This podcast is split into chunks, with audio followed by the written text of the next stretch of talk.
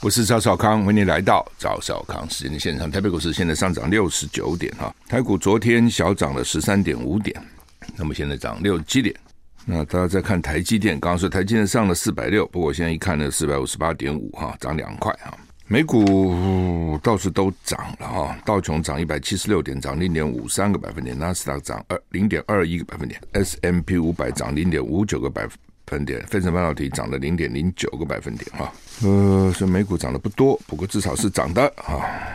前天上午六点到昨天上午六点呢，共计来了七十一架，四十七架飞越中线哈。白宫说这是挑衅跟破坏稳定啊，美国。对中国在台湾附近的军事活动感到担忧，CNN 跟 BBC 都报道了相关的新闻。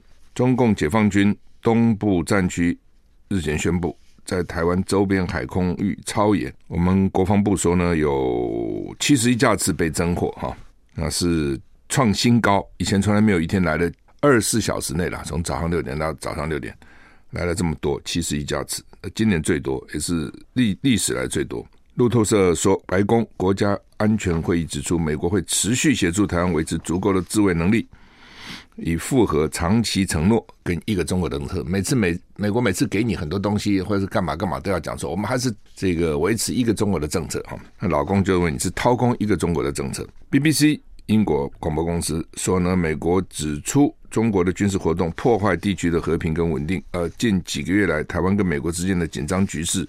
稳步加剧啊，什么稳步加剧？逐步加剧了。报道中也说，华府一直在台湾问题上走外交钢索，一方面坚持一个中国政策，一方面跟台湾保持密切关系，并且根据台湾关系法向台湾出售武器。BBC 也说，华府其实在走钢索啊，一方面说一个中国，一方面又跟台湾很密切啊。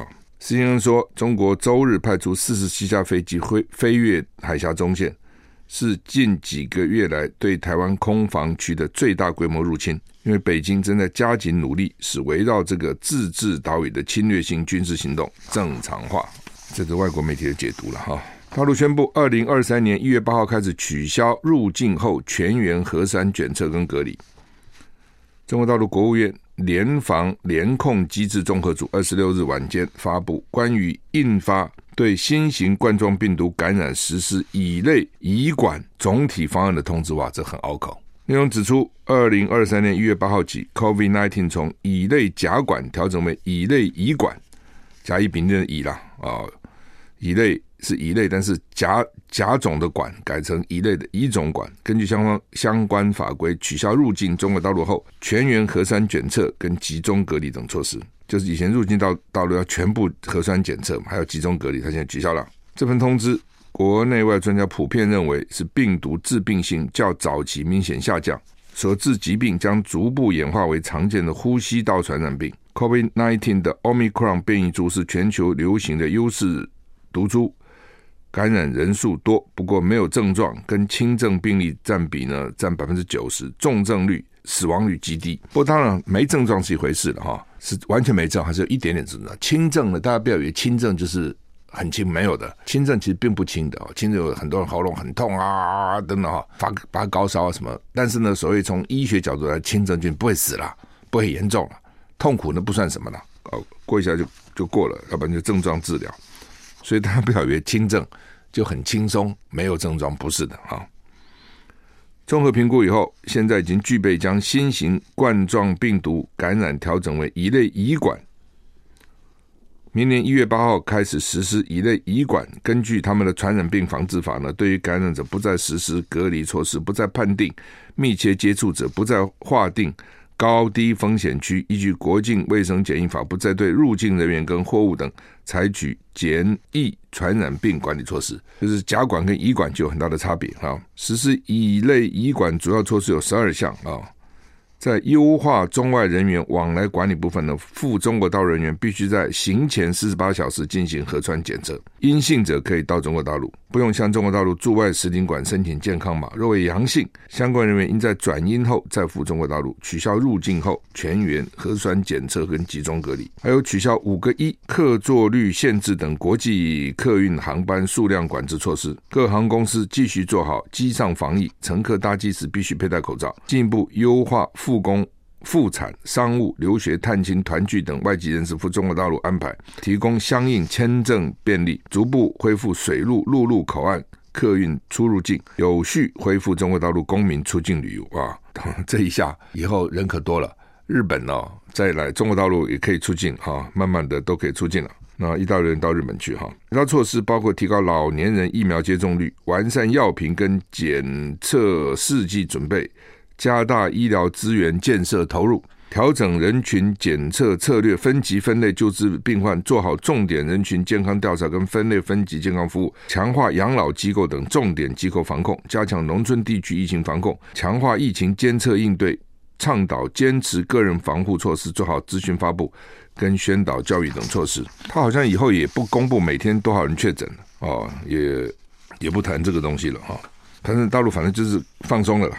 啊，就这个意思了哈，而且慢慢的，你去也不必给你关起来，然后他出来，慢慢也也也会，也就以后也可以看到大中国旅客全世界跑，慢慢也可以看到这样的景象哈。北京卫生系统很紧张哦，配送辉瑞的抗病毒药物。不过今天我看联合报是讲说，因为阳性慢慢的，大家都差不多阳了嘛，所以北京慢慢开始恢复人生了，就是已经得了就得了嘛啊。大陆官媒报道，北京近几天将开始向社区卫生中心分发。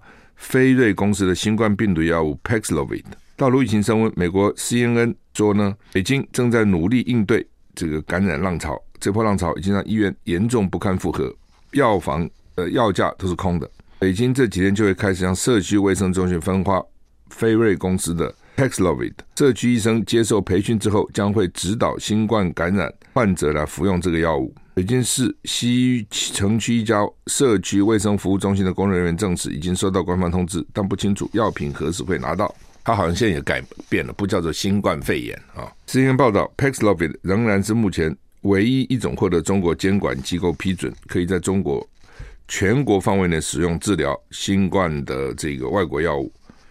不过，获取的难度极高。这个月稍早，一家中国医疗保健平台提供这种药物，仅仅几小时就销售一空。这个月，中国突然放弃所谓的“清零”政策，政策突然变化，引发对感冒跟发烧药的抢购，药房跟线上购物平台相关药物普遍缺乏。他们说，在十二月的前二十天，中国有近二点五亿人感染新冠病毒，占人口的十八趴，真多哦！二十天就有二两亿五千万，很快了。我认为大概农历年，因为农历年大家会群聚嘛。农历年过以后，我认为再过一个月，最多两个月，慢慢就平了，还是会有了。像台湾现在每天一万多嘛，那不过应该就慢慢慢慢减少了。如果按照台湾的比例哦，那大陆人口是你的六十倍啊，他每天大概要一百万，跟你的比例是一样的。普丁说要准备谈判，乌克兰说回归现实，什么意思？俄罗斯塔斯社报道，俄罗斯总统普丁表示，准备就乌克兰战争可接受的解决方案进行谈判。泽伦斯基的幕僚说，莫斯科不想谈判，但试图逃避责任。他也指出，普丁需要回归现实。俄罗斯国家通讯社叫塔斯社引述普丁周日接受国家电视台采访的话说，他准备就乌克兰战争与参与这一进程的所有人就可接受的解决方案进行谈判。普丁并且说，拒绝谈判的不是我们，而是他们，彼此推了啊。对此，乌克兰总统泽伦斯基幕僚波多利亚克回应：普丁需要回归现实。他补充：俄罗斯单枪匹马攻击乌克兰，还在杀害公民。俄罗斯不想谈判，但试图逃避责任。是稍早，泽伦斯基说，阿赫姆特、克雷明纳跟东巴东顿巴斯地区的前线情况艰难痛苦。到这一晚间，乌克兰不同地区大约九百万人断电。但他也说，断电的次数跟持续时间正在逐渐减少。泽伦斯基跟政府官员就能源部门跟基础设施举行了特别会议。他表示不，不只为冬天做准备，也为明年做准备。他呼吁乌克兰每个人都做好准备，蛮惨的哈。做好什么准备？要做好过苦日的准备了，其实就这个意思哈。好，俄国学者说，普京靠西方抗癌药存活，明年将是他最后一年执政。真的还假的？一直传出来身体不好啊，得这个病得那个病。俄乌战争超过十个月了哈，俄罗斯总统普丁健康问题一直备受瞩目。先前说他在接受胰腺癌，哇，如果胰脏得癌症很麻烦的，前列腺癌及帕金斯症的治疗，他到底多少种病啊？普丁被发现没有办法控制的会颤抖、哦抽搐跟坐立不安。好，我们休息一下再回来。I like 103, I like radio. 我是赵少康，欢迎你来到回到赵少康时间的现场哈。台股现在哎涨得还不错，涨了一百一十四点哈。台积电现在涨五块，过四百六十一啊，因为他们这些观察这个财经观察者都在看什么时候哎涨上四百六十。那普丁到底怎么回事哈？说普丁呢身体不好，所以大家怀疑他有胰脏癌、前列腺癌跟。帕金斯症，有个教授是说，普丁大量运用西方医学来减缓癌症细胞的扩散跟恶化，使用俄罗斯人没有办法为他提供的先进治疗。如果没有外国的医疗技术，普丁绝对没有办法继续执政。但药物能帮助的时间有限哦。策划治疗帮帮普丁的医生呢，坦言末日也就在眼前啊、哦。这个索洛维。这个莫斯科国际学院的前教授说呢，明年将是普丁执政的最后一年。他说，克里姆林宫消息人士透露，多封电邮泄露普丁的病况，普丁正处于帕金斯症早期阶段，罹患两种癌症。安全部门内部人士透露，普丁经常利用各种重型类固醇跟创新的止痛注射剂，以阻止胰腺癌的扩张。这不仅会引起很多痛苦，还有面部浮肿跟其他副作用，包括记忆力减退。他们说，普丁二零二三年可能将自愿下台或被迫将统治权交给其他人。明年将会是普丁执政的最后一年，可能的继任者是四十五岁的俄罗斯农业部长德米特里，他的父亲是普丁最信任的安全助手尼古拉，曾经是俄罗斯联邦安全局的负责人，据称也是入侵乌克兰的主要策划者。索洛维说，另一位可能继任者是现在五十岁的图拉州州长久明。他曾经担任普丁的保镖。二零一四年，因为成功领导俄罗斯侵占克里米亚的特别行动，升任国防部副部长。普丁二零一六年直接指派这个曾获得俄罗斯联邦英雄的这个军人接任图拉州州长，到现在可见普丁对他的信任。普丁先前受访的时候说呢，准备与各方就结束乌克兰战争冲突的潜在解决方案进行谈判。分析是说，这是普丁的最后机会。如果不好好利用这个机会，精英们不仅会永远离开，而且会采取后续行动。另外，普丁认为美国正在试图分裂俄罗斯，因此可能加剧入侵乌克兰的行动。啊，到底是怎样？一个是要赶快和谈吧，否则你没机会了。因为呢，精英正在离开俄罗斯，就是很多知识分子啊、企业家等等都跑了啊，觉得这这边麻烦了，经济也不好。但另外也有说呢，因为美国的介入，所以呢，俄罗斯可能会。再增加兵力，增加这个打击俄罗斯的呃乌克兰的能力哈。美国现在面临了四十五年来最严重的暴风雪，纽约州水牛城好像战区已经死了二十五个人啊。美国今天大部分的地区都遭受到这个冬季风暴大规模，光纽约州水牛城一个带呃一个地方就死了二十五个人，全美国至少五十个人死亡。美国纽约州州长侯可指出呢，这场席卷北美的严重冬季风暴让纽约州水牛城看起来就像是战区。他说，这是一场跟大自然的战争。周四开始，大自然一直用尽一切在打击我们。报道指出，这是水牛城地区四十五年来最严重的暴风雪。水牛城及周边地区交通瘫痪，驾驶人被困在车内。水牛城所在地的伊利郡至少已经有二十五人死亡。这个风暴从加拿大延伸到墨西哥边界，你看从北到南，在美国造成至少五十个人死亡。纽约州北部的水牛城周边地区受灾最严重，因为地方很冷。州长在水牛城土生土长，他说：“这跟过去战，这个就跟去战区一样，道路两旁的车辆让人震惊，居民正面临危及生命的情况。紧急前往救灾的车辆无法到达受灾最严重的地区，甚至自己。”都被困在雪中，救灾车就被困在雪中哈，那个雪都一两公尺高啊，你看怎么走那个车？侯可以四季暴风雪形容这次危机，他警告危险的大雪、强风跟低温还在持续。纽约州西部地区部分城镇一夜之间降下了零点七五公尺到一公尺深的积雪，一晚就下那么深的雪啊，所以这个气候真的没办法哈，这个。你说美国啊，美国又怎样啊？也没办法，那要冻死人啊！这个你说美国照理讲，这个国家应该不会这样，也会啊，这也没办法啊。台股现在涨一百零五点哈，台积电现在四百六十点五块，涨四块钱哈。好，那么兵役，蔡英文上午要开国安会啊，他们大家讨论兵役延长一年，那从九十四年次开始算啊，之前的还是四个月，之后的都要。一年，这一年到底干些什么啊？时间是好好运用还是浪费？休息再回来。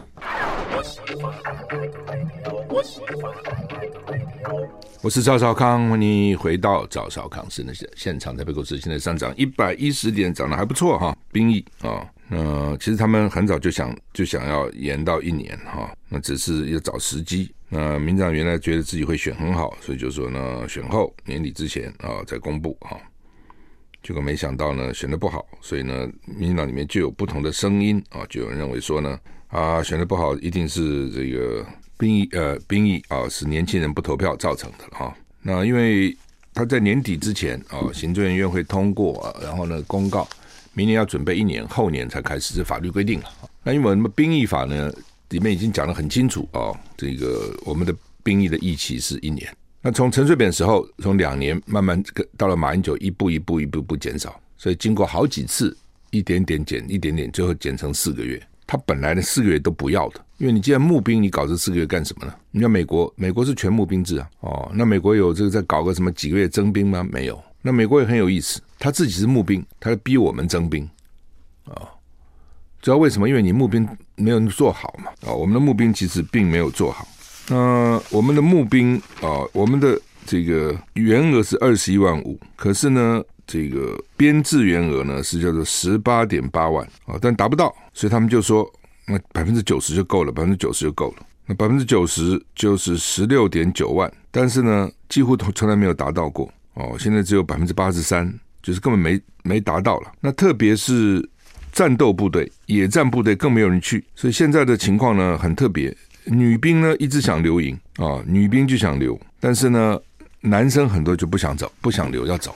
后勤部队呢，哎，他们觉得还不错，但是呢，野战部队呢，大家不想带，这是劳逸不均嘛。部队里面那个不同的机关、不同的机构，它的状况差很多啊。你自己想，特种部队、海军陆战队跟一般的后勤那差很远呢。所以呢，轻松的大家就想继续干，辛苦的大家就不想干。但是问题是，真的打仗你需要，当然都需要了。但是更重要的是你那个野战部队嘛，所以。野战部队的边线哈低于平均数，连七成有时候都不到。那现在又有各种新的，美国我们不是一堆买一堆吗？新的这些武器啊、那这些新的武器、新的装备，那都要比较老手手手来操作，所以你就更不够。那本来我讲啊，就是你都靠募兵嘛，这些都是要志愿役的士兵，志愿士兵服役比较长。所以他的训练会比较扎实，而且他摸这些东西摸的是这个设备啊等等，时间比较久，比较熟练嘛。那你义务役、义务役的这些军人就都给他比较不是那种真正重要的工作。那将来要干嘛呢？说呢，义务役是要担任国土守备，志愿役呢叫做主战部队。我只是不解了哈，就台湾这么小个地方，还什么主战跟守备的？你又不像以前中国大陆跟日本打。对不对？以这个空间换取时间，那么大个地方，你们打的大后方，那台湾大后方是哪里的？是 台东花莲吗？那算是大后方吗？就我们这么小嘛？还是什么前方后方？哎，主战部队、守备部队，换句话就主战部队在前面打了。那一旦老共登陆了，那登陆了以后还是主战部队啊？这前面就是主战部队嘛。然后接着打进来了，就是守备部队。真的很快啊！真的打进来很快，因为主要台湾很小嘛，非常小，南北不过四百公里，东西不过两百五十公里，中间三分之还是山。那守备是跑到山里面去打吗？山里面当然可以挡一阵子，但是也有限的哈。所以我想主要是美国啊，美国现在说对你很好啊，对不对？都给你这些武器啊，而且美国的国会议员来到台湾来访问，包括最近来的，我听立委讲，都一直逼问啊。你们什么时候役期要延长啊？哦，你们的这个这样不够啊，人力不够啊，哦，等等哈，所以民进党压力一定很大嘛，因为你们天天讲说两岸兵凶战危啊，这么危险哦，那既然这么危险，那怎么兵役越来越短呢？那本来兵役短的 原因是因为要你募兵人搞足够嘛，那募兵又搞不足够，对不对？当然好很多原因啦，哦，因为传统好男不当兵，好铁不打钉啊，呃，所以一般人没事干嘛去当兵？真的。打起仗来没办法，比如说抗日，抗日战争起来，那异族侵略，所以呢，很多人本来可以念大学的就不念了嘛，甚至也没有办法念了。他家乡可能沦陷了，他只好跟着学校哦。那学校不能念了，就念军校，很多是这样，也有很多是因为国家有难，投笔从戎去念军校，有的。所以那个时候不少军人其实素质是不错的啊。我们看一个人是看素质很重要。那因为他只是遇到国家有难没办法哦，或者是为了报国去念军校。那你没有打仗，你说你这个时候你就大家投笔从戎，这个就很困难了哦。他没有那样的急迫性了。那这是一个啊。第二个就是传统上不当兵嘛。第二个就是待遇了，对不对？你军人待遇，军人待遇还可以，你也不能说不好，但是也没好哪里去哦，中上好一点，但是也没有特别好。那在这种情况之下，他也不觉得有什么特别的优渥的待遇嘛。休息下再回。Like radio。我是赵少康，欢迎你回到赵少康时间的现场。台北股市涨九十九点哈。好，那么蔡英文下午要开记者会啊，大概要给记者提问了啊。因为呢，他已经七百多天啊没有开记者会了，全世界很少有领袖是这样子的哈。呃，好，那么现在美国压迫我们了，要。兵役要延一年了哈，那就为什么募兵募不好？主要的原因就是待遇了啊。我觉得最重要还是待遇了。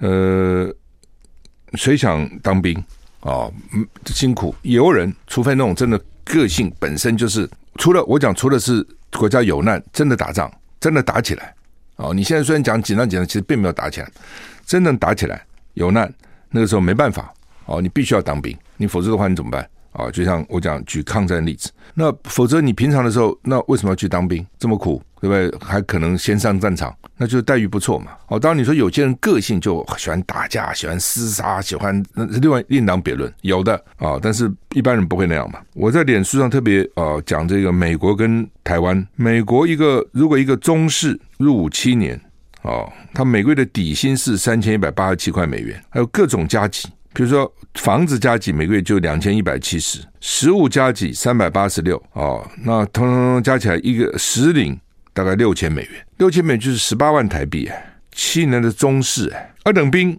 这二兵吗？哦，每个月底薪两千零一美元，我们现在是三千五在三万五台币，他底薪就是六万台币了，那还要拿房子房屋加给二两千一百五十四美元，食物加给三百八十六美元，所以呢，他。实领可以领到四十九四千九百三十一一十四万八，我们三万五，他十四万八哦，三万五是，所以他是你的四倍。一个服役二十四年的中校，扣税后大概可以实领一万一千美元，三十三万台币哦，就是你看他是 他是在跟你比，他多很多了哦，他真的多很多，所以根本没办法比，不比不知道，这一比吓一跳。他另外呢，全职军人除了法定假日、法定年假都有，每天还有三十天的带薪休假。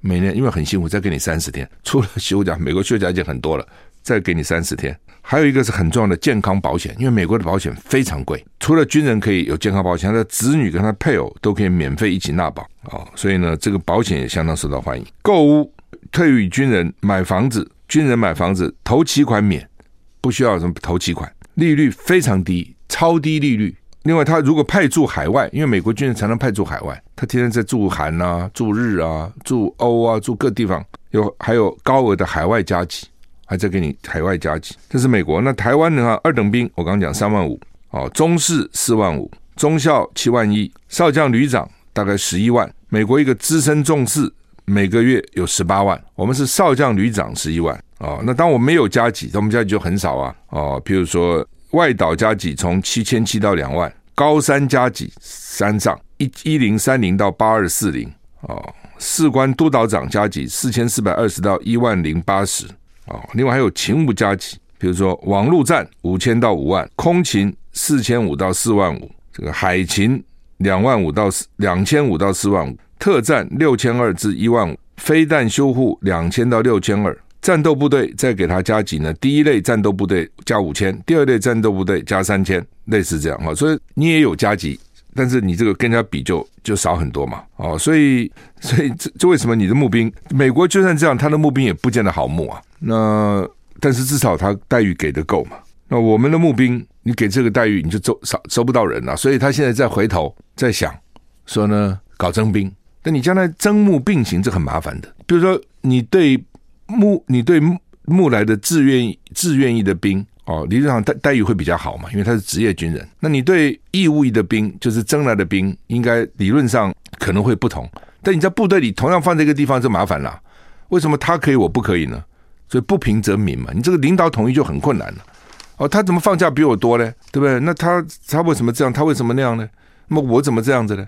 同样二兵，他拿四万块、三万五，我怎么拿两万呢？拿一万五呢？哦，类似啊，你是义务，那我现在做的工作不是一样吗？同工同酬嘛。哎呀，将来领导统一都会有问题的，这是一个。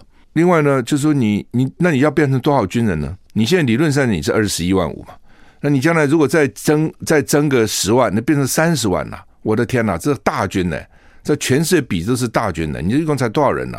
搞那么多军人哦，而且影响你的生产力啊。我是赵康，欢迎你回到赵少康时间的现场。台股现在涨一百零二点哈。中国时报头版头登的叫做“民进党立委处还税于民，全民发一万元”哈。今年税收实增数超过预算数四千五百亿啊，全民共享经济红利，呼声起来哈。其实哈，最早这个最早的概念是我提出来的了。那我在电视上、在广播上怎么讲呢？如果大家还记得的话，我是说。我的讲法跟这个兵役是挂钩的。我说你现在就是募兵征征不到足够的人，跟征不到足够好的人哦，你自己想嘛，你那个待遇能征到什么多好的人？那在这种情况之下，重赏之下必有勇夫，加薪呢？没钱，你不是超征四千五百亿吗？四千五百亿是多大的钱呢？你现在我们军人啊，人员维持费今年编一千七百亿，一千七百里面真的用在薪水里面的。可能就是一千亿、一千两百亿，它这还包括退休什么乱七八糟、吃饭啊、衣服啊等等这些。所以你就算你用一千两百亿好了，加薪百分之五十，也不过就六百亿。你现在四千五百亿征收，哎，你优先给军人加薪嘛，加百分之五十嘛，这不是应该吗？好，说我这时候提出这个概念，后来这个王宏伟我记得有提哦，他说要要要帮助哦，要把这个钱还还财于民，最后民进党就跟着上来。就是还财于民啊，那所以现在就分什么发一千、发一万啊，发两万了等等等等哈，反正就是都要发钱。但是呢，也有学者讲了哈，这个好像不这么简单，是政府没钱哦，没钱，因为呢，他特别预算编了很多，现在啊，他编了很多特别预算，这是他活该。本来很多预算就不应该变成特别预算，就应该编成一般的预算，他把它编成个特别预算来回避回避监督。好了，那那他就说我不行了，我那特别预算很多要花等等哈，不管怎样了哈。就是说，你既然吹牛号称你自己超增了四千五百亿，而这几年加起来呢，连前几年加起来超增了一兆三千多亿，抽很多钱了，对不对？做生意的被抽税抽的这个歪歪的啊，真的是哈，赚的钱都给你。我们税是很高的啊，你不要跟我讲很低很低，那是鬼打架，那是骗人的啊。所以第一是可能，比如说买股票没有什么这个股票股票这个所得税没有这个东西，但是一般公司对不对？你先抽给你个二十趴的。你赚了钱，先抽你二十趴，然后呢，分给股东，最多再抽掉你四十趴，就是一半都交税了嘛。哦，你赚的钱，你赔赔什么算你倒霉？赚一半交给国家，算少吗？我不觉得少，其实并不少啊。但是只是说你的劳税的劳逸不均呐，所以劳逸不均是说有些人啊，比如讲买股票，他就不需要交哦，资本利得税就很就很少。但是呢，你要辛苦的，你再开个公司，你要赚你的这个公司的赚的钱，然后公司税加上个人税加起来是很多，差不多超过就一半以上，所以它是超征嘛啊？它为什么会超征呢？当然，另外土地税啦、房屋税啦、哦股票交易税哈、交易税那个哦等等等等哈。反正啊，基本上你就是有钱了，有钱了。那民进党大概想说，现在的确了啊，现在贫富悬殊蛮厉害的了。对有钱人来讲，他也许少了，但是他那是没有影响到基本生活嘛。对没钱人来讲，呢就是影响他的基本生活就很辛苦，也蛮两两极化了。我在看啊，有有的人真的是日子都很难过，但是去看那些高档餐厅，还都是满的哦。就是说，而而且还不少年轻人哦。你不要以为高档餐厅都是有钱的老人，不是哦。都是年轻人了，那当然年轻人里面也有赚钱的，赚钱多的，也有可能是家里有钱的，不知道啊。你总不好就说，哎，你钱哪里来？你怎么吃这么贵的东西？你怎么不就问这个？本来骂骂死的？但是呢，的确也有一些工作，年年轻人做赚不少钱了，也有啊。就是看，反正会越会越来越贫富悬殊哦。全世界其实都是这样子，这问题也必须要解决。你一个社会啊，不能搞得那个那么样的悬殊哈，那就会有仇恨。彼此就会有对立哦，这个对一个社会的和谐来讲，其实并不好。好了，现在又说退烧药够了哈，之前不是说不够吗？又说够了。那食药署不限购，只是说呢，如果买超过八十颗会被劝导哦，药房说：“哎呀，你不用买那么多了，买那么多也没用了，我放太久也也也不好的呢。”怕会这样讲、哦。又另外说呢，我看今天媒体是说，将来是什么 BA 二点七五 BQ 点万会成主流。那现在是 BA 五嘛？现在八成都是 BA 五在台湾，但是说现在呢，这个进进来的被挡被查出来的有 BA 二点 BA 点二点七五，还有 BQ 点一。哦，那大陆好像北京比较流行是 BF 七都有哦，所以这个麻烦哦，就是到底是什么，这有点防不胜防，就它这个不断的变异了哦，所以看起来呢，我们自己基本的防护力要做好。就当你基本功好了，反正那也没办法了，你你你变就变吧。国安基金会护盘到二零二四年吗？财政部说不排除。哦哇，搞到什么时候啊？为什么二零二四要选举嘛？他一路给你护，他就怕哦，万一现在股市跌了，明年又跌了，麻烦了。所以呢，这个他为了为了怕啊，影响到选情啊，所以就给你给你各种限制哈。那大陆我刚讲哈，大陆说逼近了感染高峰哦，特别到了旧历年，因为他们要返乡啊等等哦。假如说他头二十天就有两亿五千万得，那你自己想想看，现在传来传去大概也也有五亿得了。换句话说，他原来大最早大家有怀疑说他是不是假的，现在看起来不会是假的。当时数也不假，他就是给你管得很严嘛。但是那么管那么严，就要付出代价嘛。你经济就不能活动了嘛，一定是这样。他现在一放松，哇，怎么都染疫了？哦，因为人跟人接触就密切了。哦，所以我判断要农历年后一个到两个月，大陆疫情会慢慢平缓。其实跟我们一样嘛，全世界都是这样，慢慢慢慢平复。那习近平说面临新的形势，呃，的确，哦，那他平反以后，我想他的经济会慢慢起来一点。好，我们时间已经到了，谢谢你的收听，再见。